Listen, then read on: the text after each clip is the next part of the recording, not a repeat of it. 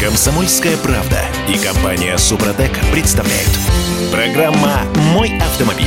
День знаний у нас с вами только завтра, но мы уже сейчас делимся с вами парой прелюбопытных цифр. Знаете ли вы что? 15% всех автомобилей, выставленных на продажу на одном из самых популярных интернет-порталов, не будем его называть, не стоят на учете в ГИБДД. И это не «Тотал», это машины на ходу.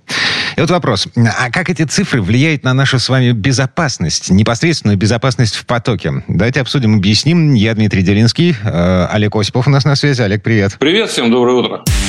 Пробуксовка дня.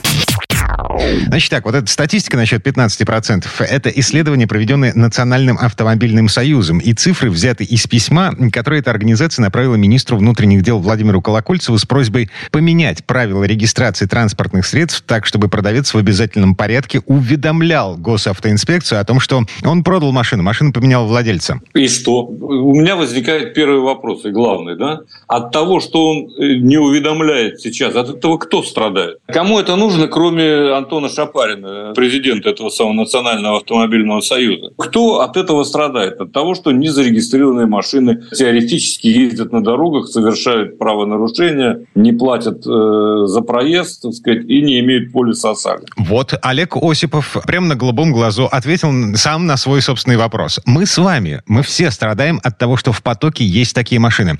Помните, после того, как Эдвард Билл разбил свою машину в центре Москвы и едва не унес на тот свет еще несколько человек за собой и выяснил, что эта машина на самом деле машина-призрак. То есть она существует, у нее есть номера, но она не числится на учете в госавтоинспекции. Соответственно, штрафы на эту машину выписывать некуда. Так вот, после того, как это случилось, примерно за полгода в Москве обнаружили 11 тысяч таких машин-призраков, в Петербурге 8 тысяч машин-призраков. И прогресс шагнул несколько вперед. Те люди, которые не готовы платить штрафы, но при этом ведут себя на дороге неадекватно, они просто возят с собой несколько договоров купли-продажи, в которых разные даты. Он едет в МРЭО. Как мне жаль. Он едет как в МРЭО на, на регистрацию этой машины. Как я сочувствую госавтоинспекции. Вот то, что, э, Дим, ты привел, этот бил, по-французски хорошо звучит. Дебил, например. Да, да. И Это та- таких дебилов, а их, я еще раз повторю, в Москве только за полгода было обнаружено 11 тысяч, в Петербурге 8. Их было обнаружено, но мы с тобой не располагаем достоверной статистикой, сколько на их совести аварий, да, это во-первых. Во-вторых, это мне вообще, вот этот подход, мне напоминает э, историю с капустой или морковкой в советские времена. Так, а это Когда нет в магазинах,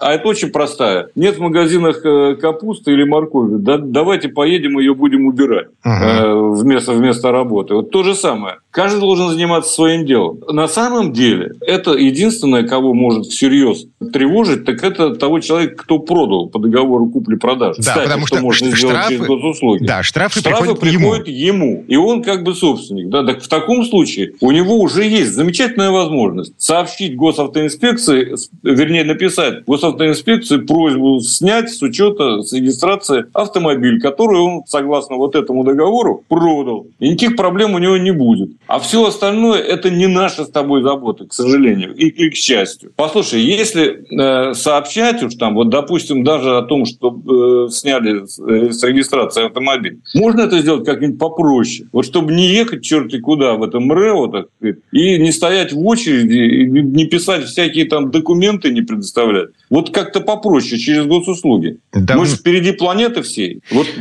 меня простой вопрос интересует. Наверное, можно. Ну, давайте так и делать. Освободим нас от лишнего геморроя. Зачем мы навешиваем э, то, что должно делать э, государство, на человека? Он и так у нас со всех сторон обложен. Он и так на каждом шагу платит. И мы у него отнимаем время. Давайте мы еще вот это вот устроим. так сказать. Пусть занимается каждый своим делом. Рабочий у токарного станка работает, кто-то ездит за рулем, кто-то, так сказать, э, собирает штрафы. Не надо меня заставлять выполнять чужую работу, короче говоря. Мгм. Вот о чем я хочу сказать. А, в борьбе с дебилами на дорогах на самом деле все средства хороши. Я сейчас буду троллить Олега Осипова. э, Моя любимая тема. Да, но... Секунду. А я буду троллить Диму. А, Значит, смотрите, в прошлые выходные в Петербурге очередной рейд, э, нетрезвый водитель, и вот статистика. 276 нетрезвых водителей, ну, то есть здесь и те, кто дунул и показала, и те, кто отказался от э, продувки. Но при этом 23 водителя – это рецидивисты. Это те, кто сел за руль будучи лишенными прав. 23 из 267. Это к вопросу о том, каков процент, какова доля дебилов, садящихся за руль в нашей стране. Ну, их, невысока. 23 их, не так много. 23 из 267. Их предупреждали. А у вас что, нет? Уголовная Или ответственность, послушай. конфискация машины. Ладно, хорошо, ты уверен в себе настолько, что ты э, считаешь, что ты бессмертный и никого не убьешь при этом. Но, блин, тебя предупреждали, что ты можешь лишиться машины. Ты можешь сесть за решетку за все это хозяйство, просто будучи пойманным ну, на пьянстве за рулем. И сажайте. Ну вот, э, лишают и сажают. Ну так, э, пожалуйста, вы же делаете что-то, ну и делайте. Угу. Причем тут все остальные э, люди-то, я не понимаю. Ловите тех, кого положено. Какой-то дебил э, устроил аварию, другой дебил кого-то изнасиловал. Но это не значит, что все потенциальные насильники из э, мужчин половозрелых, наверное, да? То же самое и здесь. Мы не можем угнаться за дебилами. Всегда есть процент маргиналов, которые ведут себя неадекватно, в том числе на дороге. Но за это не должен отвечать каждый. Ладно, хорошо.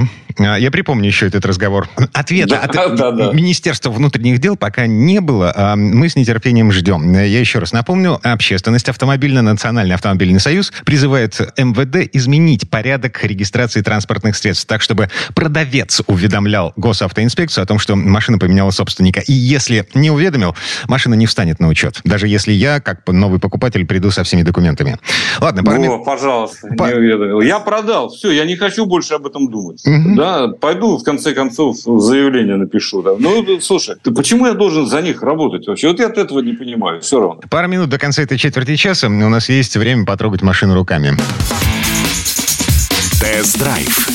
Так, ну что, мы по-прежнему ездим на Амоде S5. Это седан Амода. Седан, китаец, премиальный типа. Типа, почему типа? Он действительно премиальный, он действительно китайский, и он действительно симпатичный. У меня никаких э, вопросов нет. Только единственное, что хочу сразу сказать, пока вот с этим столкнулся, а, надо следить за тем, чтобы не парковаться у бордюра слишком близко. Потому что юбка ниже, чем 160 указанных миллиметров клиренса. И ее легко задеть, особенно заднюю. Если вы задом паркуетесь, смотрите, э, не задеваете ли вы бордюр. Вот это вот главное. Но в остальном, я тебе должен сказать, автомобиль меня действительно радует. Во-первых, в Москве э, с нашими бесконечными пробками и рваным э, режимом движения расход составляет около 8 литров э, на 100 километров пробега. Слушай, а система... Это по бортовому компьютеру. Старт-стоп в пробках? Нет ее, а, нет ее. Славьте яйца. Я, да. угу. По-моему, я ее отключил сразу и навсегда. Более того, там есть вообще два двигателя. Есть двигатель, который слабенький, 113 лошадиных сил, да?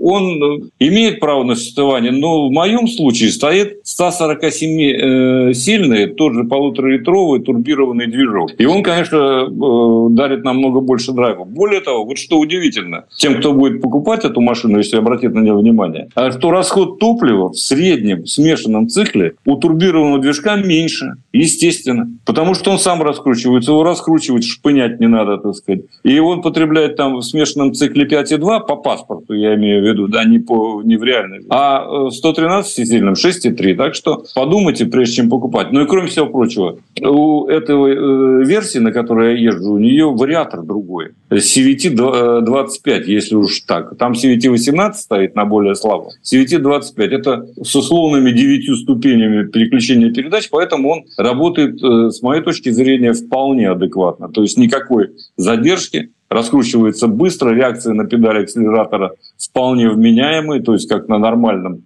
городском автомобиле. И главное, эта машина управляется по-человечески, то есть она очень близка по этому показателю э, к лучшим представителям э, европейского автопрома. Mm-hmm. Я так подозреваю, что кто-то из европейцев и отлаживал эту систему. В общем, не без них. И а... подвеска не мягкая, и он не ватный, он не раскачивается он не кланяется каждому повороту. То есть все более или менее. Но компромиссные, конечно, настройки. Окей. Okay. 10 секунд буквально. Один простой вопрос. Это у нас что? Это э, замена Camry Kia K5 э, в качестве развозки для чиновников? Ну, не знаю. Все-таки она поменьше немножко. Она там ближе к Шкоде Октаве, может, чуть больше Октаве но чуть поменьше камеры, грубо говоря. Я не знаю, э, вполне может использоваться и в качестве офисного автомобиля, вполне может кого-то разводить, у кого особых претензий нет. Но э, чиновник у нас любит побольше сзади места, это понятно. Mm. Здесь это для э, среднего класса больше машин. Окей. На всякий случай э, ходили слухи по весне, что вот эта машина встанет на конвейер на бывших, на одной из... На, господи, черт подери. Встанет на конвейер э, на бывшей фольксвагеновской площадке в Калуге. Но слухи ничем не самый не плохой вариант. Ну да. Не самый плохой вариант, должен сказать. Олег Осипов был у нас на связи. Олег, спасибо. Хорошего дня. Всем удачи на дорогах. Пока. А мы вернемся буквально через пару минут. В следующей четверти часа к нам присоединится Юрий Сидоренко, автомеханик, ведущий программу «Утилизатор» на телеканале ЧЕМ. Поговорим о том, как научить ребенка переходить дорогу, чтобы не было потом мучительно больно. Комсомольская правда и компания «Супротек» представляют. Программа «Мой автомобиль». 15 тысяч ДТП с участием детей происходит в России за год. 80% по вине водителей, но 20%, а это ну, где-то около 3 тысяч аварий, это детки. Наши с вами детки. Пешком, на самокатах, велосипедах, как угодно. Детки оказываются на проезжей части не по правилам. Почему так происходит? Что с этим делать? Э, давайте обсудим в этой четверти часа. Я Дмитрий Делинский и автомеханик, ведущий программу «Утилизатор» на телеканале ЧЕ. Юрий Сидоренко у нас на связи. Юр, привет. Да, доброе утро всем. Дорожные истории. Слушай, если я ничего не путаю, при советской власти э, одна из идей, по которой проектировали новые кварталы жилой застройки, заключалась в том, чтобы у ребенка э, была возможность добраться до школы, не пересекая дорогу. Я вот жил в таком квартале у себя на родине в Кирове. Э, квартал этот построили в конце 60-х. И смотри, уже на вторую неделю первого класса мне повесили ключ от квартиры на шею, показали ориентиры, чтобы не заблудиться, и вперед в самостоятельную жизнь. Ну, это хорошо, что это было так. Я вот сейчас вспоминаю, я когда в школу ходил, у меня тоже дорога, я не пересекал пересекал ни одну дорогу, как так получалось. Нет, пересекал. Но она была совсем не оживленная. Это такая второстепенная дорожка, там очень редко ездили машины. Да, пересекал, точно, у меня было такое. И э, а... меня не отправляли одного, со мной ходили. А-а. Да. А, сейчас э, все в принципе вообще по-другому. У меня школа в полутора километрах пешком от дома. Два пешеходных перехода через проезжую часть. Оба нерегулируемых. В результате я немножко дальновидный человек. Я заглядываю в будущее. С трех лет мы с дочкой выходим к краю проезжей части. Я спрашиваю у нее разрешение, можно переходить дорогу или нет. А в результате сейчас, когда она видит людей, которые идут на красный, там едут на велике или самокате по переходу не спешиваясь, она тыкает в них пальцем говорит, э, а что у них, жизнь запасная есть? Это вот хорошо объяснил. Кстати, между прочим, очень хороший полезный совет по поводу того, что идти с ребенком и у него спрашивать, можно переходить или нет. Это вот, кстати, очень грамотная штука. Про это, к сожалению, многие не думают, но я хотел бы сегодня вот именно поднять тему в преддверии, э, как говорится, того, что наши детишки будут бегать в школу, напомнить о том, как вообще себя вести нужно на дороге, и мало того, напомнить родителям, что нужно сделать для того, чтобы их детишки спокойненько могли дойти до школы и вернуться обратно, не, не пострадав. Ну, тысячу раз уже все это проговаривали, давай еще раз э, проговорим, чтобы мучительно больно потом никому не было. Слушай, ну, э, надо говорить. Вот чем мы больше будем говорить, то тем будет лучше. Вот это я точно говорю. Да, мы это говорим и будем говорить. Вот перед каждым 1 сентября, грубо говоря. Заранее будем это обсуждать. Лучше мы напомним еще раз, и нас скажут, нас, э, на, нам скажут, что мы зануды, но пускай хоть кто-то нас услышит, это спасет чью-то жизнь и, или там здоровье. Так вот, смотрите. Ну, правило... Еще раз напомню. Да. 3, 3 тысячи аварий в год происходит по вине детей. Детей на дороге. 3 тысячи аварий. Ладно, а, первое. Что, что нужно э, объяснить ребенку? Первое. Э, где разрешено передвигаться пешеходу? Вот. Нужно объяснить, кто является пешеходом, где он может ходить. И э, где он должен переходить дорогу. Понимаешь? И как нужно переходить дорогу. Это очень важный момент, что надо переходить только по тротуару и придержаться правой стороны, когда ты переходишь дорогу. Это важный момент. Вот. Второе. Где можно перейти на другую у, у, сторону улицы? Где? Где можно переходить? Ну, только по, по, по пешеходному переходу, который обозначен знаком зебра, пешеходный переход. Его надо показать. Дальше, э, что делать, если светофоров нет? Вот как быть в такой ситуации? Обязательно нужно объяснить ребенку, что И прежде чем перейти дорогу, нужно убедиться в полной безопасности перехода. Следует остановиться где у края проезжей части, посмотреть в обе стороны. Если нет машин, дойти до середины проезжей части. Затем еще раз посмотреть налево и направо. При отсутствии транспорта закончить переход. Вот это очень важный момент, потому что у нас ребенок иногда бывает перебегает. То есть вот он вышел, подошел, посмотрел, и побежал. А дальше, что там по другой стороне улицы едет машина, он про это почему-то, ну, э, как бы не помнит. Дальше, это я все говорю про маленьких детей сейчас, ребят. То есть вы должны понимать, сейчас скажут, о, Сидоренко опять начал это самое, свое вот это. Нет, это маленькие детишки. Я говорю, первый, второй класс. Те, кто приехали, извините, из отпуска, и они сейчас действительно находятся еще в отпуске. Они сейчас находятся на отдыхе головой. А мы сейчас в школу запихиваем. Дальше, а еще раз повторить, как пользоваться пешеходным светофором. Очень важный момент, потому что сейчас есть светофоры довольно сложные. И знаете, вот очень часто бывает, что зеленый свет зажигается так, что непонятно... Вот смотрите, зажегся желтый, а потом должен зажечься зеленый. То есть мы про это знаем. Но он не зажигается, например. Он зажигается для другой, там, для другой части дороги, а для вас он не зажегся. Нужно объяснить ребенку. Вот, смотрите, вот здесь вот у тебя вот горит зеленый, а здесь он у тебя не горит. То есть надо с ним пройтись и объяснить. И, и дальше, чтобы он соблюдал, что красный, естественно, стой, желтый, э, приготовься, э, зеленый иди. Это вот основные правила. А теперь хотел бы uh-huh. поговорить о том, что вот, вот обычно обсудить определенные вещи уже для всех. Ребят, э, вы должны понимать, что вы находитесь на дороге. Это уже касается и взрослых э, ребят. Э, ну, я беру там пятый, шестой, седьмой, восьмой, девятый, десятый класс, одиннадцатый класс. Смотрите, здесь история какая. Я, конечно, понимаю, что в телефонах все очень интересно. В гаджетах вообще все шикарно интересно. Вот. Но когда вы находитесь на улице, пожалуйста, телефончик выключите и уберите его в карман. И дойдите до школы, а потом можете его включать. Это уже ваше право. Потому что когда э, переходит через дорогу, вот я лично уже, вот я лично с этим сталкивался. Я просто езжу всегда, я снижаю скорость практически до нуля перед э, э, школьным зданием где есть пешеходный переход. Сколько раз я видел детей, которые идут и пишут что-то там, ну, в каких-то соцсетях или еще кому-то отвечают. Да, это интересно, да, это прикольно. Только он выходит на дорогу, он даже не смотрит ни направо, ни налево, ни прямо, никуда. Мало того, у него еще в ушах находятся наушники. И он еще ничего не слышит помимо этого. Это просто, ну, фактически, ну, как бы, это очень опасная история. Да, я снижаю скорость, а кто-то, может, и не снижает. Такие тоже есть э, люди. И, к сожалению, потом происходит непоправимое. Вот. Кстати, я не знаю, а, а, было это раньше или нет, но сейчас э, Яндекс начал предупреждать, типа, внимание, впереди школа. Нет, это, это, это было уже давно. Но дело все в том, что даже э, как бы м- при этом люди иногда, ну они же не все ездят по навигатору, понимаешь? То есть кто-то едет просто так, и все. Вот и все. Он перепрыгнул через полицейский, на газ нажал и повернулся в сторону. А там ребенок из-за угла вырулил, его не было еще. Он просто вот шел и прям вышел прям под машину.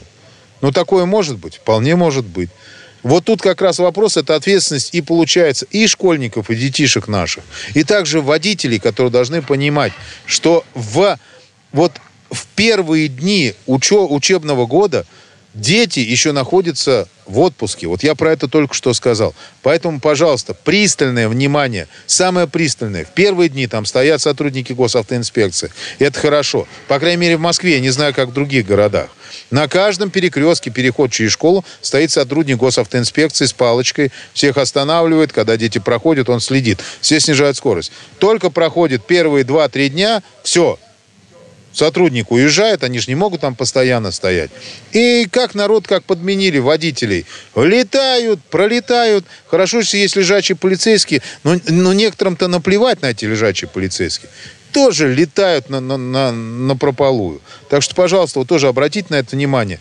Детям своим объясните. С детьми с маленькими, вот как вот э, Дима сказал, в самом начале. Вот он со своей, э, со, со своей дочкой, он ходит э, и ей объяснял, как идти. Он у нее спрашивал, когда можно проходить. Вот. И дошло до того, что он уже, э, она ему указывает на нарушителей. Вот это правильно. То же самое, вот если идет дорога до школы, пожалуйста, пройдите ее с ребенком. Объясните, где нужно останавливаться, куда нужно смотреть. Обязательно нужно дожидаться полной остановки автомобиля, который едет по, э, по дороге. Потому что, ну, не надо выходить резко, э, э, резко на проезжую часть. Подождите, пока машина остановится, и спокойненько идите. Вот. И вот эти все вещи нужно объяснить, и с ним пройти в одну сторону, а обратно уже идти, как Дима идет. Как Дима идет со своей дочкой. То есть идти, чтобы вас ребенок вел. Вот вы так походите недельку, и, во-первых, ребенку это будет интересно, но это как бы игра такая своеобразная. И вы увидите, что он понимает, что надо делать. И это будет очень здорово и очень классно. Вот это как бы вот, и я вот хочу, вот, хотел вот эти вот вещи, как говорится, рассказать и поднять эти вопросы. На всякий случай мы обращаемся а, не только к родителям, а, но и к тем, у кого детей нет, кто не ведет детей в школу, к тем, у кого дети уже выросли. Слушайте, люди добрые, добрые, не показывайте дурной пример всем остальным. Дети смотрят на вас и э, задаются вопросом, типа, а что, э, так можно было? Не надо. Не провоцируйте детей на э, перебегание дороги на красный свет, вообще на перебегание дороги, неважно, э, регулируемый пешеходный переход или нерегулируемый, спокойным шагом, там, где это разрешено. Э, и тогда, когда вы твердо уверены в безопасности тех, кто вас окружает. Вот, совершенно верно. Я хотел еще маленькую вещь добавить от себя. Вот, ребят, когда вы стоите на, красном, на, на красный свет, я лично просто видел очень-очень страшную ситуацию, когда машина вылетела на, на тротуар и сбила всех, кто там стоял. Вот не надо стоять на, на, на краю проезжей части. Вот вы стоите, ждете, когда загорит зеленый свет. Отойдите на 2 метра назад от края проезжей части. И желательно встать, чтобы у вас вот по ходу с той стороны, с которой едет машина, был, например, столб чтобы понимать, чтобы вы могли вовремя отойти, если вдруг что-то произойдет. Что угодно может произойти, это дорога. Да, я не пугаю, я просто говорю, что такое может быть. Дай бог, чтобы никогда ни с кем этого не было. Юрий Сидоренко, автомеханик, ведущий программу «Утилизатор» на телеканале ЧЕМ. Юр, спасибо. Хорошего дня. Большое спасибо. Всем удачи. А мы вернемся буквально через пару минут. В следующей части программы у нас Федор Буцко. Поговорим о том, надо ли возить детей в школу на машине. Комсомольская правда и компания Супротек представляют. Программа «Мой автомобиль».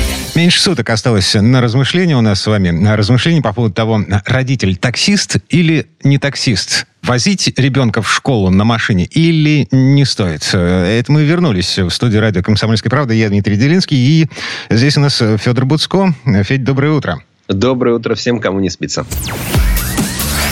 Дорожные истории.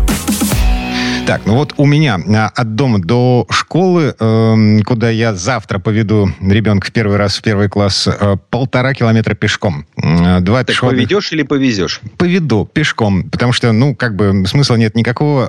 Эта дорога проходится, ну, примерно за полчаса детскими ногами. На машине я потрачу минут сорок. Да ты что, какой кошмар. Да, тогда, конечно, в машину ты сядешь только когда будет ненастная погода, или ты понимаешь, что ребенка там насморк, может, там только закончился, чтобы его не продуло, или что-нибудь в этом духе, да.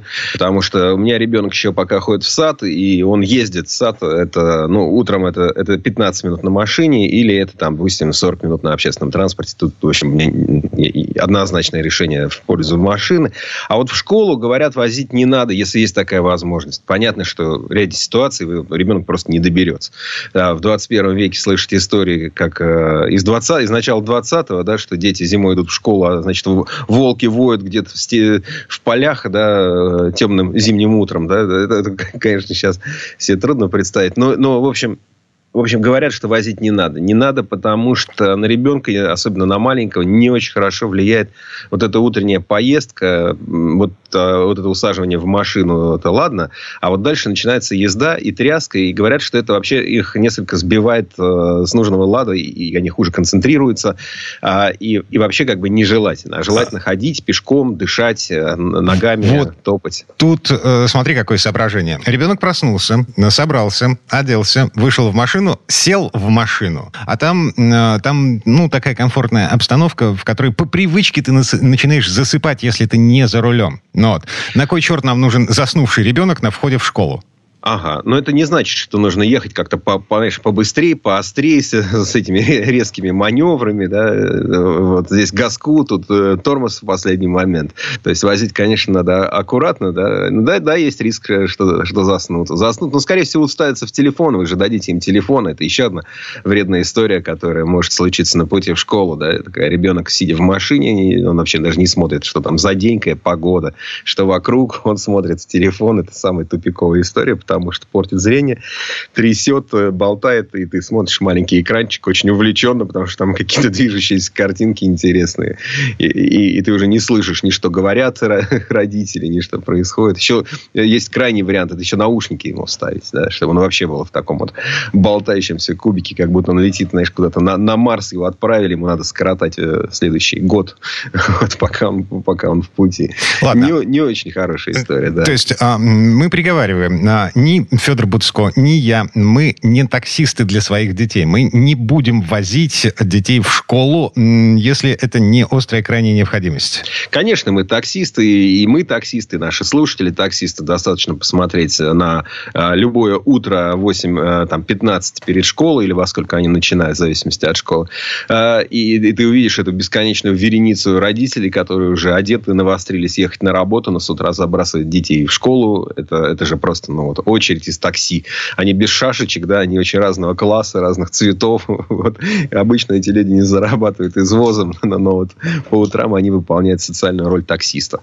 Возили, возить будем. Но, но желательно детей чаще водить пешком, желательно им больше ходить. Понятно, что сейчас время неспокойное, и как мы ходили в школу, там, не знаю, 80-х, сейчас детей часто не отпускают, и, и я точно не буду тем человеком, который будет говорить, да нет, пускай они развивают самостоятельность там, а, и, и ходят сами. А, это только ваше решение. Но, конечно, если они это делают, то нужно очень хорошо объяснять про то, как им в школу идти, как переходить дорогу, как смотреть налево и направо, и и, если вы это уже говорили, и даже говорили трижды, не знаю, там, десять раз говорили, это совершенно не повод для того, чтобы не повторить это снова. Особенно это в первую очередь касается, конечно, всех детей, которые добираются в школу самостоятельно, но на колесах, на разных. На самокатах они едут, или на электросамокатах, или на каком-то еще а, транспортном, так сказать, э, средстве индивидуальной мобильности. Вот тут надо объяснять и объяснять, и говорить, и говорить. Понятно, что м, тут есть такой момент, что когда ты толдычишь одно и то же много раз,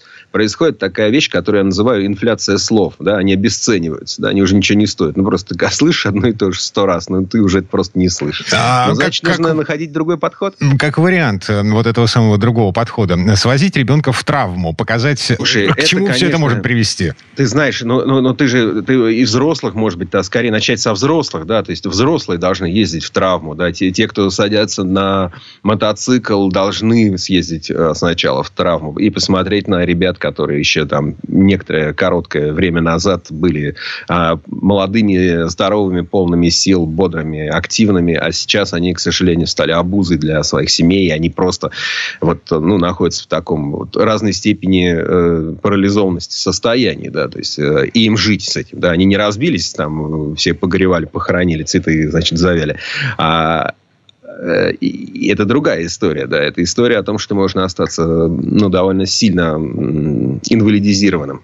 Ну, это грустная тема. Но просто, понимаешь, когда речь идет о, э, допустим, о взрослых, да, но ну, мы узнаем о том, что кто-то там, вот с кем-то случилась трагедия на дороге, да, там, это, это одна ситуация. Но мы не знаем этих людей, мы как-то тоже, ну, там, обычно замечаем эту новость ненадолго.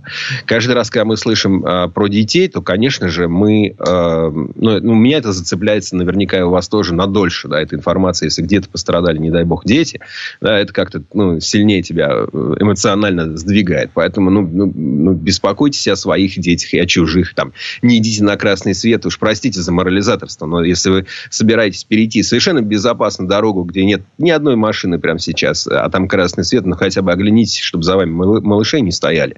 Так что они могут ориентироваться на вас. Ну, да, педагогический эффект. Смотри на меня, делай как я. Я взрослый, я лучше знаю, как себя вести. И в результате мы получаем...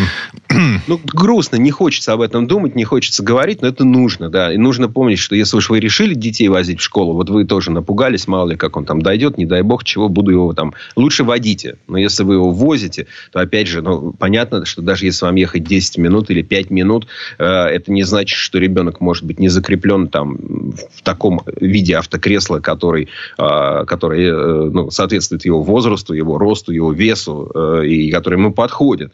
И никакие бустеры тут не работают. Бустер вообще не, ну, безопасности особенно не добавляет. Да? Ну, чуть-чуть вот выше ребенка делает, чтобы ремень ему не, переход... не, не, не по шее проходил. Да? Нужно выбирать хорошее кресло. И оно должно быть правильно установлено в автомобиле, а ребенок должен быть правильно пристегнут в этом кресле. Все лямки должны идти с той стороны, с которой они должны идти. Да? Там, снизу ручки, допустим, они сверху. Это важный момент, потому что если этому креслу доведется пройти испытания в, так сказать, в боевых условиях, то вот это все очень важно. Потому что вы можете купить там кресло с, с максимальным рейтингом, э, хоть там нашим, хоть американским, хоть немецким АДАЦ, на который лично я обычно ориентируюсь. А, но если вы неправильно, там, ребенок сидит неправильно, то кресло не сработает на свои эти максимальные оценки безопасности. Поэтому это, это очень важный принципиальнейший момент. Ну, хорошо.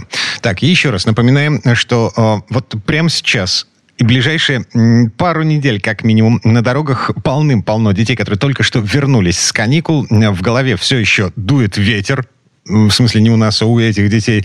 А, госавтоинспекция, конечно, выставляет посты. А, навигатор нас предупреждает о том, что, внимание, впереди школа, нужно сбрасывать скорость. Кое-где есть лежачие полицейские при подъезде к школам, но а, ребенок идет от дома до школы не только через вот те места, где нужно проявлять повышенную, повышенное внимание а в связи с тем, что госавтоинспекция, лежачие полицейские. Ребенок идет из дома. Ну, как Дима, бы... просто жму тебе руку и поддерживаю вот, э, на все сто процентов. И есть еще один важный момент, который тоже стоит учитывать. Когда у вас ребенок в школу едет на машине, то он фактически не, ну, как бы не чувствует погоды, да, он не успевает акклиматизироваться. Э, ему важно как раз правильно быть одетым и пройтись, подышать. Ничего страшного страшно, если моросит небольшой дождик или даже чуть сильнее, просто нужно одеться по погоде. Даже если похолодало, хорошо к этой погоде привыкать. И, в принципе, ну, максимальное количество там, педиатров, врачей говорит о том, что детям полезно гулять э, в любую погоду. Ну, понятно, что если вы живете э, там, э, в Ухте, там, не знаю, в Югре, у вас там 45, я вам советов давать не могу. Вы лучше меня знаете, когда идти в школу, когда ехать в школу и вообще как, как с этим быть. А вот э, всем остальным, ну, там, жителям средней полосы, то, безусловно, безусловно, полезно детям ходить. Это просто еще вопрос э, их э, здоровья, в том числе всех вот этих вот историй, что нужно быть э, в хорошей форме к началу сезона ОРВИ и прочей вот этой всей заразы, которая детей оставляет дома, родителям ломает планы, им тоже приходится как-то там отказываться от работы, с, с детьми сидеть или еще как-то выкручиваться. Угу. Так что это тоже важный момент. Ну, в общем, машина это, это зло.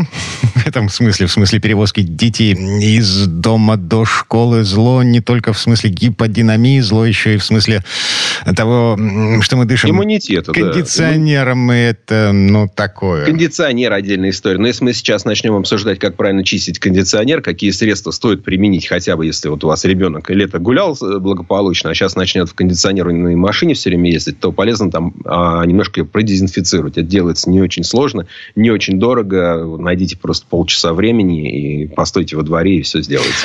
Так, все на этом в этой четверти часа разбегаемся в разные стороны. Федор Буцко был у нас на связи. Федь, спасибо. Хорошего дня. Хорошего дня. А мы вернемся буквально через пару минут. В следующей части программы у нас журналист и летописец мирового автопрома Александр Пикуленко. Послушаем историю о любви. О любви к старым машинам.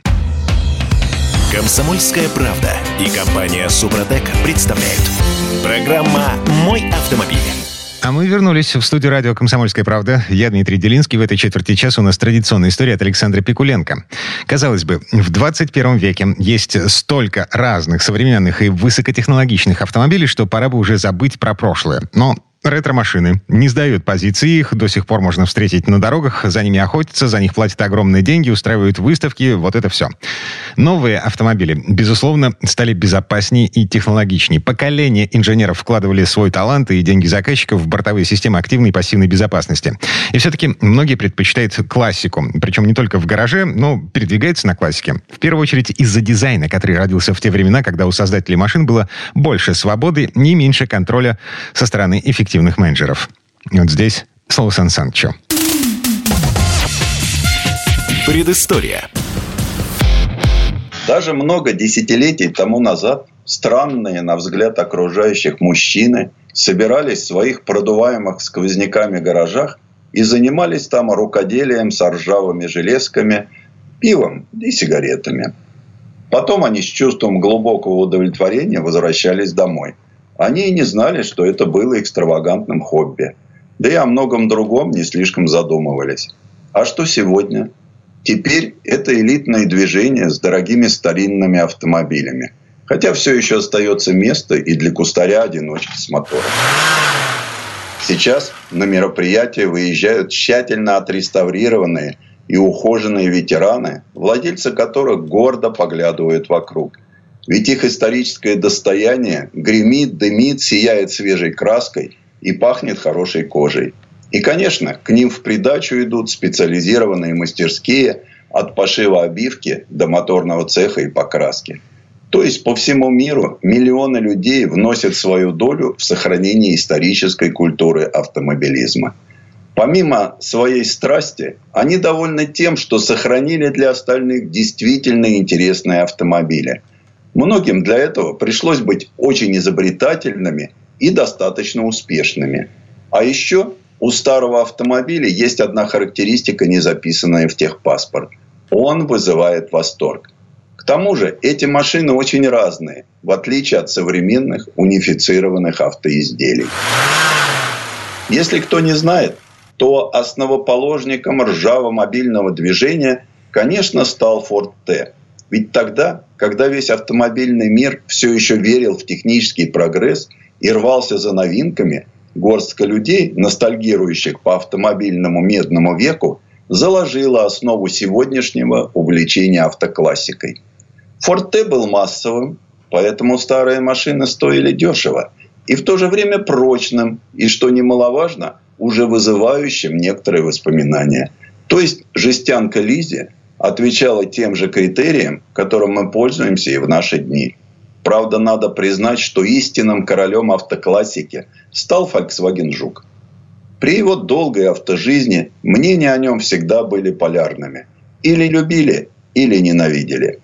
Ведь в истории Жук остался как автомобиль новаторский. И в то же время его переоценивали, говоря о красоте. В целом, уже через 10 лет после начала производства стало понятно, что недостатки не есть продолжение его достоинств. Но все определял спрос. Вот и производили Volkswagen Жук до начала 2000-х, сделав 21 миллион – Сегодня именно с него в большинстве случаев и начинает свой путь в автостарину большинство коллекционеров.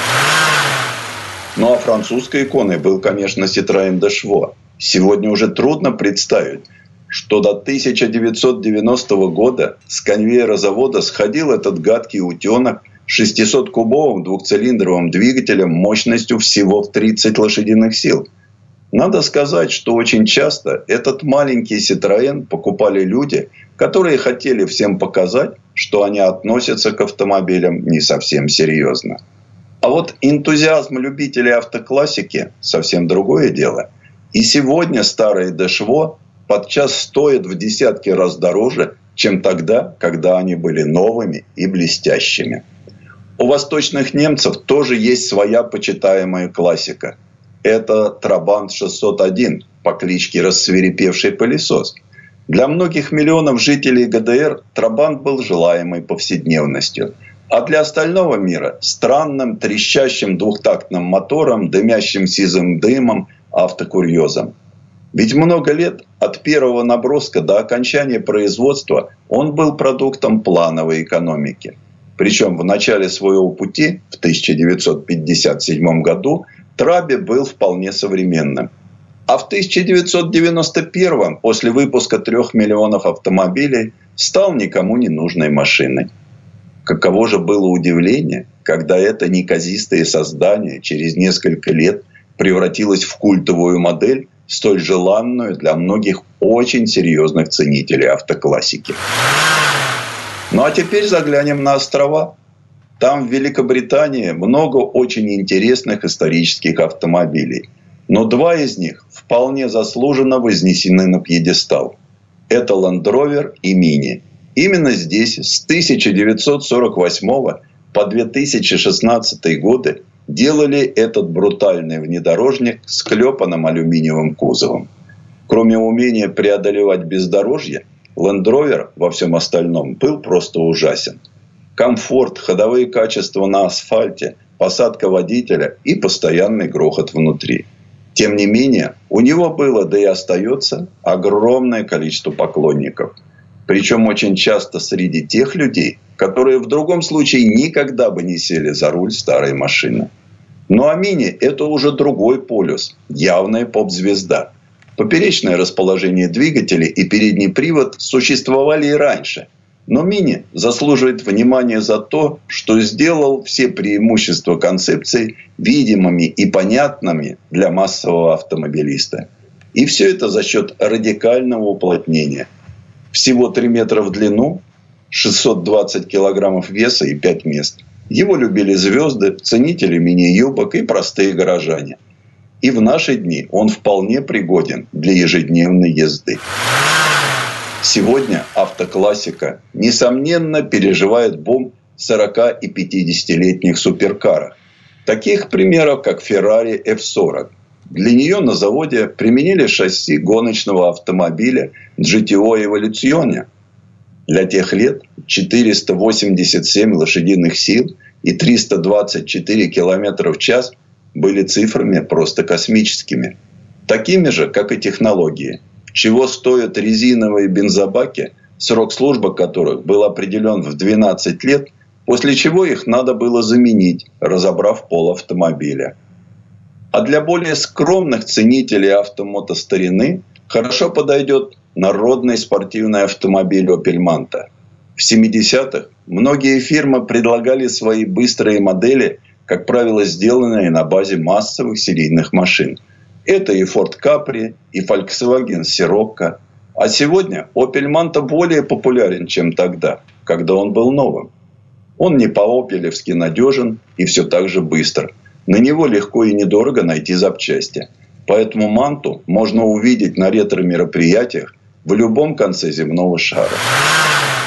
Еще один из самых притягательных представителей автоклассики – это Альфа Ромео Спайдер, посол Италии в ретро-движении.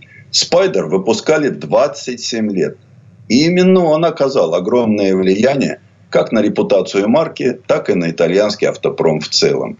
Его обычные недостатки, такие как склонность быстро ржаветь, никогда не лишали Альфа Ромео Спайдер большого количества желающих привести его в изначальное состояние. Ну а что у нас в России? Есть ли культовые машины – причем не только интересные нашим автомобилистам, но и знакомые в других частях света. Несомненно, таким авторитетом стал ГАЗ-21 «Волга». Это вполне помпезное сооружение советских конструкторов очень хорошо отвечает как духу той эпохи, так и ее техническим возможностям. Наверное, поэтому 21-я «Волга» так уверенно вошла в нашу историю и стала любимой машиной современных российских почитателей автомотостарины. Предыстория. Сан Саныч, спасибо. Это был Александр Пикуленко, летописец мировой автомобильной индустрии. И у нас на этом все на сегодня. Дмитрий Делинский, радио «Комсомольская правда». Берегите себя. Программа «Мой автомобиль».